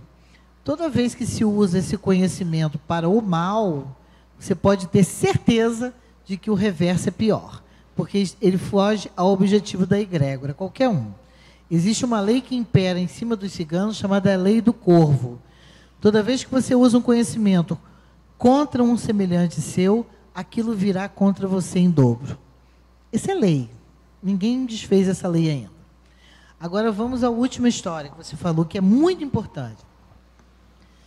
A verdadeira cultura, religião dos ciganos é o culto aos mortos. Perfeito. Quem foi que te disse isso? Peraí, só um minutinho. Fala aqui no o meu microfone. cacu. Pe- pessoal Ele, ele pessoal em casa isso. quer ouvir. Foi o, o seu Cacu numa entrevista num programa de rádio que eu ouvi. A verdadeira religião dos ciganos é o culto aos mortos. Perfeito! Porque nós fazemos uma coisa que várias outras religiões fazem.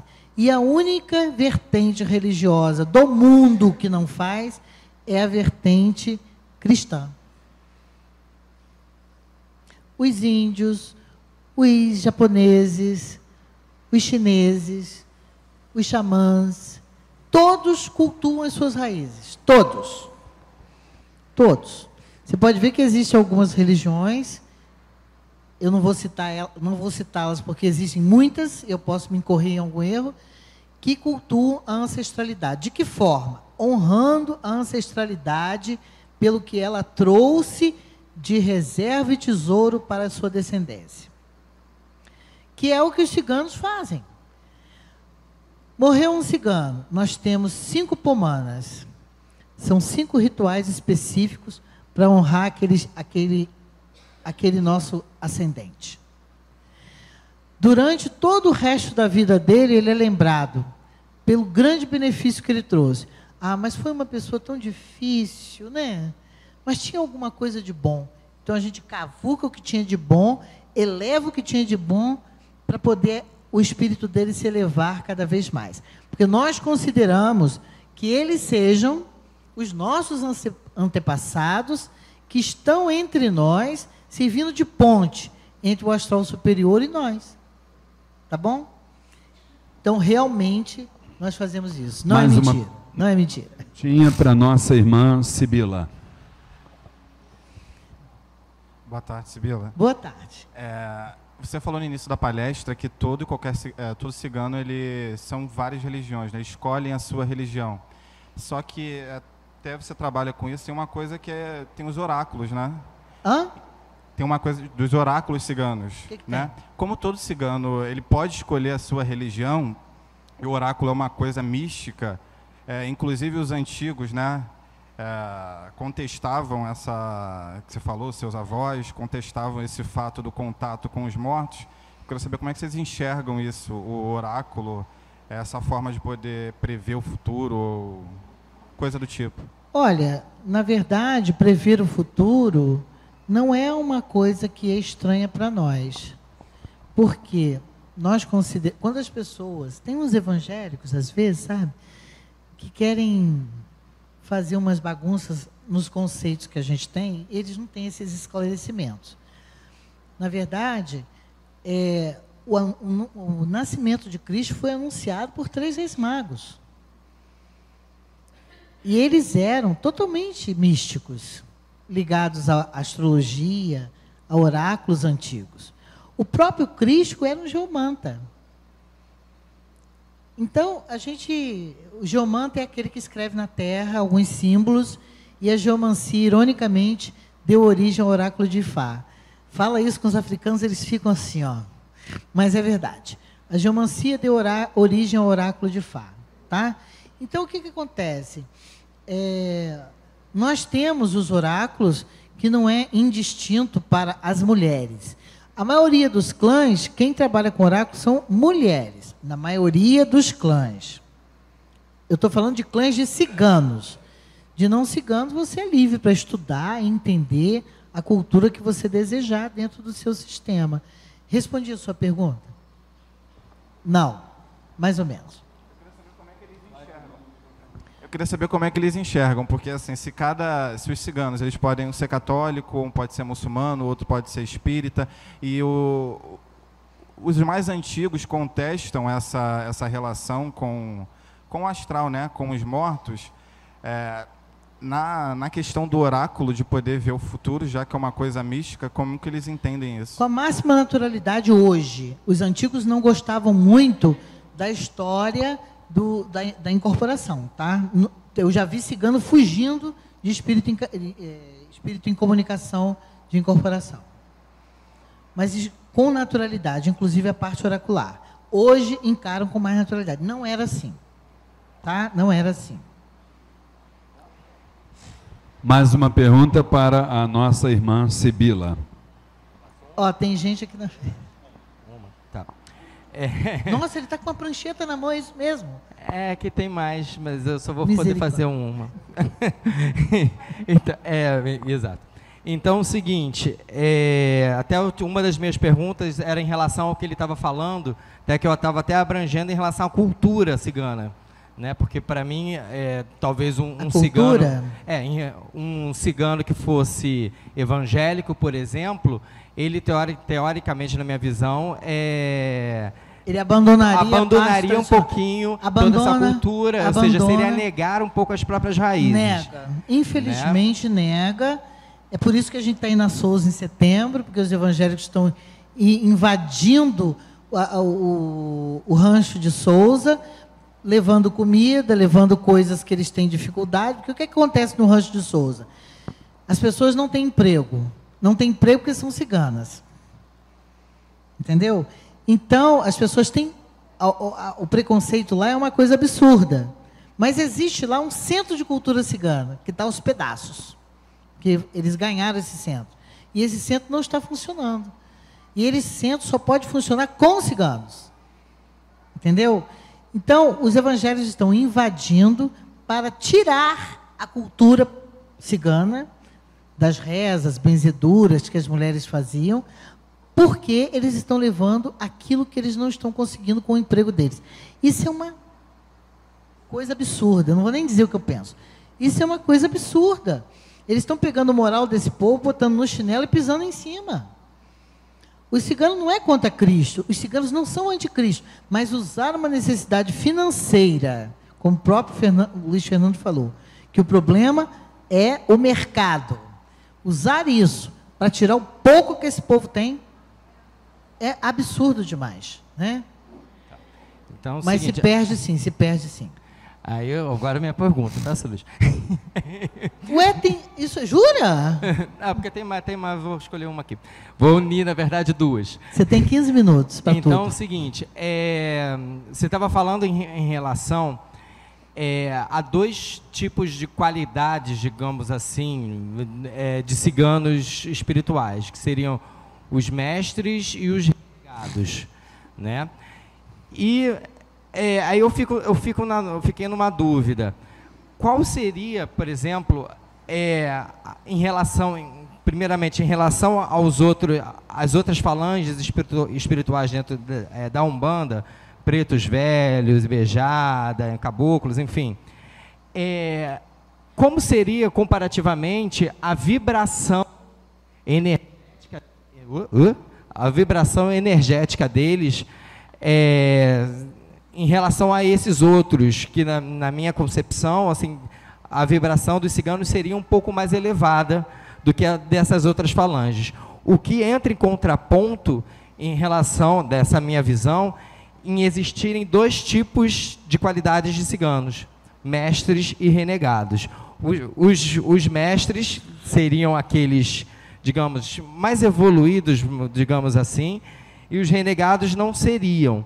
Aí, em relação a esses renegados, só fechando a pergunta, é, não seria, por exemplo, talvez uma, uma falha do médium em si, é, quando ele diz, por exemplo, que não sabe o próprio nome, então não seria um, um- um processo não de mistificação, mas é, uma falha do médium em relação à comunicação, é, um animismo, obrigado, se fugiu a palavra, um animismo é, em relação à, à comunicação desse médium com o espírito, entendeu? Então eu estou unindo, na verdade, aqui três perguntas minhas. Não, são cinco. São- Já é, contei várias. cinco. Entendeu? En- Entendeu?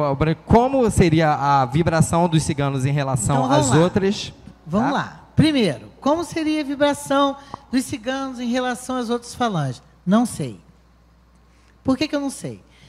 Eu sou uma pessoa que não tenho. É claro que eu sei o que é vibração. Essa, é claro que eu sei. E quem não sabe, eu vou dar um teste para vocês fazerem, que vocês vão descobrir rapidinho o que, que é vibração. É, eu não sei na minha carne, incorporando, porque eu não sou médio de incorporação. E muita gente acha que só existe como mediunidade a incorporação. Mas eu vejo, eu escuto, eu escrevo, eu intuo, entendeu? Só que o telefone é de lá para cá, não é daqui para lá. Senão eu vou querer saber os números da Mega Sena agora. Entendeu? Alguém tem que me dizer. Então não é bem assim. Qual é a vibração? Não tem essa de mais suave, menos suave. A vibração de um caboclo é diferente da vibração de um preto velho. E o médium sabe distinguir isso muito bem, porque ele sabe quem está chegando. Como é que ele vai distinguir isso muito bem? Trabalhando com os, os espíritos, não tem outro jeito. Não existe um, um, uma identificação fora do trabalho. A vibração dos ciganos pode ser muito boa, e pode ser muito suave, e pode ser menos suave. Outra coisa, não existem qualidades de cigano. O cigano está renegado ou está já na maestria. Ou ele já está num caminho de luz, ou ele não está no caminho da luz. Mas ele pode ficar. Porque, afinal de contas, se ele não quisesse ficar, eu entendo, na minha experiência, o seguinte: se ele não tivesse interessado em caminhar para a luz, ele não teria feito contato nenhum. Concorda comigo? Aquele cigano que eu contei lá atrás do, do, do castelo, ele, a primeira coisa que ele me disse: ninguém quis saber quem era eu. Olha que falha absurda. Como é que você recebe no seu corpo a vibração de um guia, de um espírito, de um antepassado, e você não quer saber dele? Não quer saber qual é o problema dele? Como assim? Não é meio estranho? Ah, esse cigano pode ser resgatado pelos mestres? Pode. Ele quer? Vai demorar um mês, um, dois meses, cinco meses? Pode ser atribuído a ele algumas funções para que ele vá saindo daquela energia que ele está trazendo para o médium e para a vida do médium? É importante isso. Como que nós vemos isso? Muló antigamente era um preceito, era um preconceito muito grande entre os ciganos. Hoje não é mais. Hoje já se concebe que existe essa comunicação como existe do, dos índios, como existe dos pretos velhos, como existe dos mestres de luz por que não? Nós temos mais uma pergunta para nossa irmã Sibila. Apenas fazer um parênteses, viu, Sibila, com relação a essa pergunta do Rodrigo. A gente podia fazer uma analogia entre esses ciganos renegados que ela, ela se referiu e os ciganos mestres que ela também se referiu, por exemplo, na Ibejada. Na Ibejada nós já estudamos que existe a Ibejada e a Ibejada da Poeira, que é aquela responsável por realizar os processos difíceis, né, assim, em nosso favor. Então, é uma vibração tão positiva quanto, só que ela tem uma outra função dentro daquela realidade espiritual. E isso faz parte, porque o próprio Hermes Trismegisto nos diz o que? Que a vibração, a variação dela em graus, ela existe, isso é natural. Isso é o plano em graus. O grau de Oxalá é um, o grau de uma entidade é outra. O que, que vai diferenciar? É a variação em graus. E é mais ou menos o que a nossa irmã está colocando ali, entendeu? Minha irmã tinha uma pergunta lá para nossa querida Sibila. É uma pergunta assim que eu já ouvi de várias pessoas, várias pessoas já comentaram. É, tipo assim, ah, você carrega uma cigana jovem, né? é, como se associa um médium que tem, é, vamos dizer assim, se um médium tem pensamentos, pensamentos assim, jovens e carrega é, orixás mais elevados. E no caso do cigano, as pessoas falam, você tem uma cigana jovem. Não é o meu caso não, tá? E eu queria saber como é que é essa relação de ter uma cigana jovem para começar a fazer os trabalhos. É uma questão para o lado de incorporação. No caso da incorporação? É, isso se associa um pouco, porque as pessoas falam assim, ah, fulano é, tem, é velho, mas tem pensamentos jovens. Sim, mas o, a vibração da cigana jovem se alia do médium que comunga com a dela. As vibrações são correlatas. O vínculo, o principal, é o vínculo que ela tem com esse cigano. com essa pessoa, com esse médium. Eu cuidei de uma senhora que tinha uma cigana chamada Helena. Ela tinha cinquenta e poucos anos e a cigana Helena tinha dez.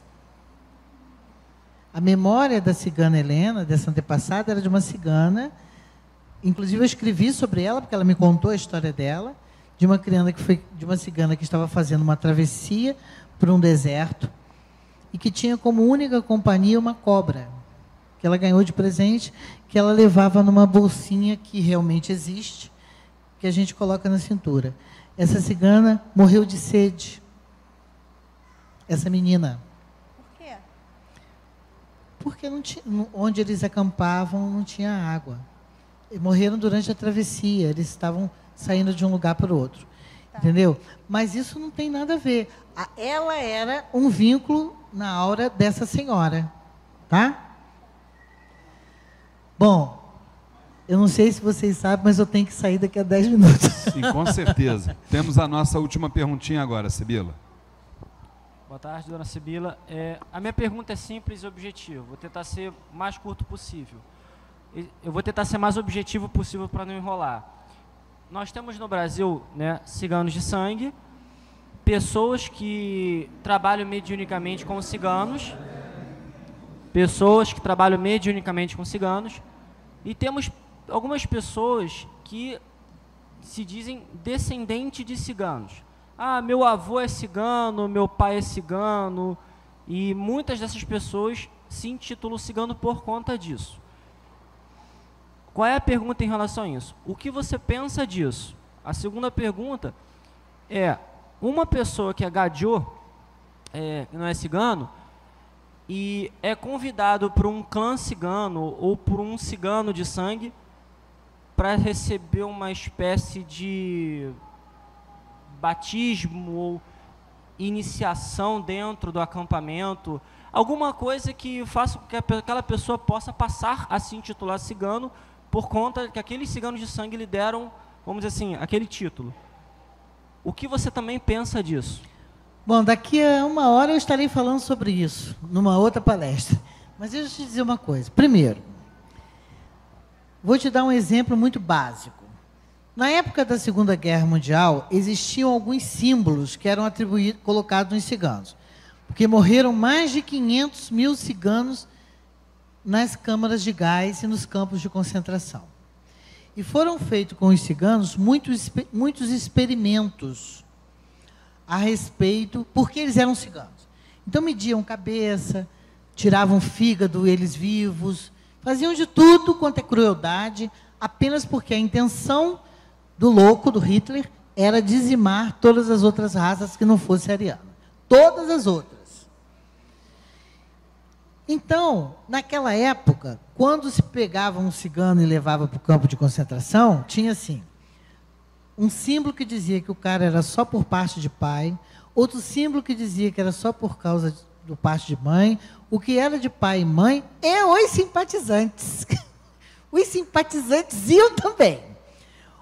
É, então deve ser daí tantas relações que hoje nós temos muitos ciganos que vieram com as memórias da, outra, da antiga guerra. É, outra coisa, como é que eu vejo a iniciação cigana? Primeiro, a iniciação, o nome, eu até entendo por que, que a pessoa chama de iniciação, mas iniciação não existe. Porque o que, que é um processo iniciático? Você vai renegar a sua vida passada e vai ressurgir dentro de um credo, de uma religião, vai raspar sua cabeça, vai dormir no chão, e vai passar por um processo de organização espiritual diferente. Não existe isso. Como o cigano é antepassado, e é por isso que não existe, o que nós fazemos, pelo menos o que eu fui orientada para fazer, é uma consagração, em que emerge você dentro do patamar cultural, espiritual, para você entender o porquê das coisas. Então, eu vou iniciar. A, a, palavra iniciação é mais comum, por isso que muita gente usa. Mas, na verdade, o processo é um processo de consagração, que é feito em quatro etapas, cinco etapas. Isso, isso depende é, do mestre que está regendo a situação. É, como é que eu vejo o cigano que pega a gadget, coloca dentro da sua barraca e diz: agora você vai ser cigano. Tal coisa não existe. Eu vou te consagrar, você é meu afilhado, mas você continua sendo o cigano de coração. Existe um clã enorme no Brasil que são os ciganos de coração. E existe um pessoal que se engana que é cigano para enganar os outros. Isso é diferente. Isso aí é perversidade. Também eu não vejo graça nenhuma nisso. Haja visto o fato da gente andar pelo mundo e ver um bando de perseguição e preconceito que nos atribuem exatamente por causa da nossa etnia. Tá bom? Mas a imantação existe, a consagração existe e ninguém vira cigano por causa disso. Minha tá? irmã Sibila, teu horário está terminando, mas uma irmãzinha perguntou ali para a gente o seguinte: última pergunta.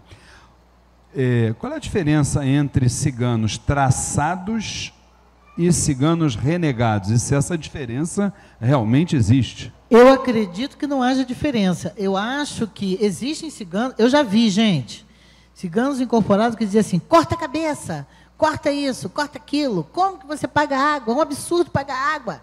Água é de Deus, pode pagar água por quê? Porque na memória deles, a água estava à vontade no rio, por que, que você vai pagar? Só que hoje você não carrega mais a água para sua casa, a água chega no caninho. Então você paga por esse serviço. E ele não foi notificado disso. Tá? Essa, essa pergunta de, do renegado, a diferença entre o renegado e o traçado, existem denominações exatamente vindas dessas tendas antigas que não sabiam lidar com a energia dos ciganos, dizendo o seguinte: eu tenho um Exu que se chama Tranca-Rua e tem um Exu cigano. Vocês já ouviram isso? Eu já ouvi. Eu tenho um cigano que não é puro, que é traçado. Então, o meu cigano traçado, ele come sangue, ele bebe cachaça, ele gira meia-noite. Gente, eu não sei se foi o renegado que foi tratado como cigano traçado, ou se foi algum espírito que se acomodou nessa energia. Não sei. Isso só um dirigente espiritual capacitado, resguardado pela sua egrégora, é capaz de dirimir essa questão. Tá? Bom, e vamos discutir sobre isso um pouco mais, e aí a gente já, já convida a todos os irmãos que o Templo Estrela do Oriente é considerado, não, não, não tenham dúvidas disso, como a casa do conhecimento, porque a gente traz todos esses assuntos para dialogar, para que a gente possa entender, conhecer e trocar experiências. Então eu gostaria de fazer dois convites a vocês. Primeiro, eh, já estão abertas as inscrições para a vigésima turma do curso Umbanda Sem Fronteiras, que é um curso que a gente faz duas vezes por ano aqui no Templo Estrela do Oriente. Acontece todas as quintas-feiras, de 8 às 10 da noite, por um período de cinco meses. As, os alunos participam, no final recebem um certificado de participação e, se não estiverem atrelados a qualquer princípio religioso ou filosófico, pod, podem exatamente é, é, pleitear o ingresso no quadro de médiuns da nossa casa. Maiores informações, a grade do curso está lá na secretaria ou então diretamente no site www a umbandasemfronteiras.com. E por falar em cursos, a nossa irmã Sibila, também na casa dela, que é aqui pertinho, na rua Cupertino, ela também ministra cursos, ela também dá os atendimentos dela. Repete para nós como é que está isso, teu endereço lá, quando Bom, é que vai ter um próximo curso? Lá funciona o Mandala Espaço Cultural, que foi criado em 96 em Campos e que nós trouxemos para cá. Nós vamos ter é, essa, esse mês ainda, no final do mês, a fogueira cigana, que na verdade é a nossa é o encontro com Santa Sara, que tem três rituais dentro desse espectro, dentro disso, dentro desse dia, e que as pessoas se inscrevem, elas recebem um kit para participar das, das coisas e tal.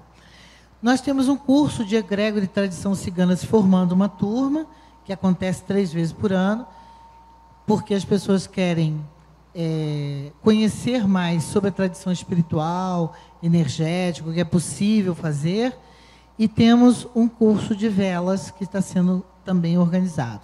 Vocês têm aí o, o contato, qualquer coisa pode mandar e-mail. Com certeza. A gente, eh, a gente ou perguntas pelo WhatsApp, que a gente manda o calendário para vocês e vocês podem fazer. Nesse Ao- mês, a consulta de Santa a consulta do barco de Santa Sara, que nós estamos fazendo, está com 50% de desconto porque esse segmento é doado no mês de maio. Todo Segundas e sextas. Todo mundo Tá? recebeu esse panfleto da Sibila, né? Quem não recebeu, é só pegar aqui na mesa. E a segunda dica que eu quero dar para você, aliás, terceira, né? Que a segunda dica quem deu foi a Sibila, é que eu lembrei no começo do nosso, da nossa palestra e vou relembrar.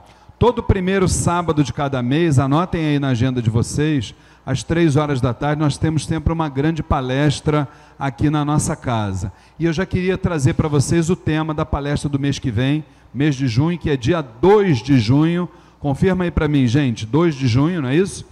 O tema será a incorporação numa visão atual. O palestrante serei eu, Luiz Fernando Barros, e eu gostaria de contar com a presença de todos vocês.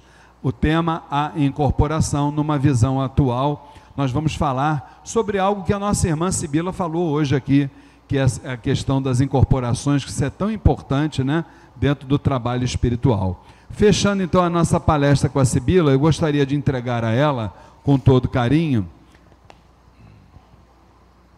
um certificado que diz assim: certificado entregue pelo curso Umbanda Sem Fronteiras, outorgamos o presente certificado a Sibila Rudana Barenco por ter sido o ministrante da palestra Os Ciganos na Umbanda, contribuindo através do aprendizado para o engrandecimento da sagrada religião de Umbanda. Estado do Rio de Janeiro, 5 de maio de 2018, Flávia e Luiz Fernando Barros, dirigentes espirituais do Templo Estrela do Oriente. Eu gostaria de uma salva de Muito palmas obrigada. para nossa irmã Sibila. Obrigada. Vamos tirar aquela foto? Isso, ela merece as palmas. Obrigado, meu irmão. Muito obrigada. E ah, nós vamos aproveitar que ela está com um pouquinho de pressa. Nós vamos nos levantar porque ela vai fazer a prece de fechamento dos nossos trabalhos no dia de hoje. Deixa que eu guardo para você.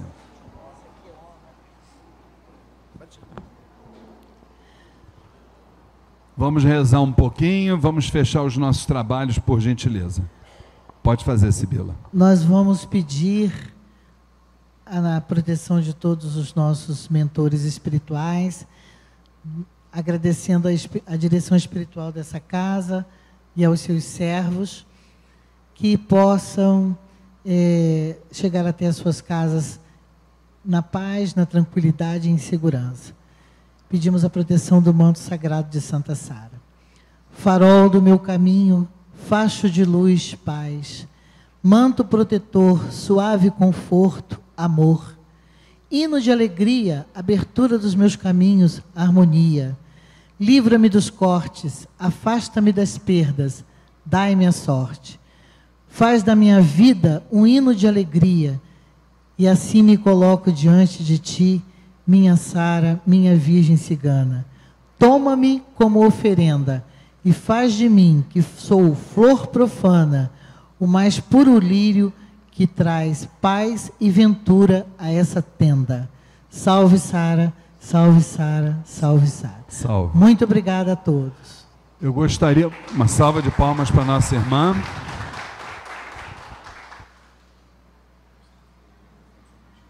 Eu gostaria de, de dizer aos irmãos que estão aqui presentes que quando der 18 horas às 6 horas pontualmente, nós estaremos dando início à nossa já tradicional sessão de tratamento espiritual com a falange do povo do Oriente.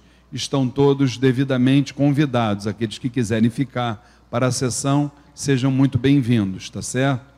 E como nós sempre fazemos, no final das nossas atividades, vamos ao hino do Templo Estrela do Oriente. Olha estrela do Oriente, que no céu, no céu brilhou, e o seu brilho foi tão intenso que a terra iluminou. estrela que guiou os três reis magos, mostrando para o mundo Salvador. Iluminai também nosso terreiro, iluminai com fé, esperança e amor. Iluminai também nosso terreiro, iluminai com fé, esperança e amor. Aos queridos irmãos médiuns que já estejam de roupa, por gentileza, nos ajudando a preparar a sessão, gostaríamos de pedir aos irmãos que nos ajudem, os irmãos da assistência, que a gente não converse aqui dentro do terreiro, vamos começar a preparar a egrégora da casa para a sessão das 18 horas. Aqueles que vão ficar, sejam bem-vindos, e aqueles que se vão até o nosso próximo encontro, se Oxalá assim o permitir. Fiquem com Deus.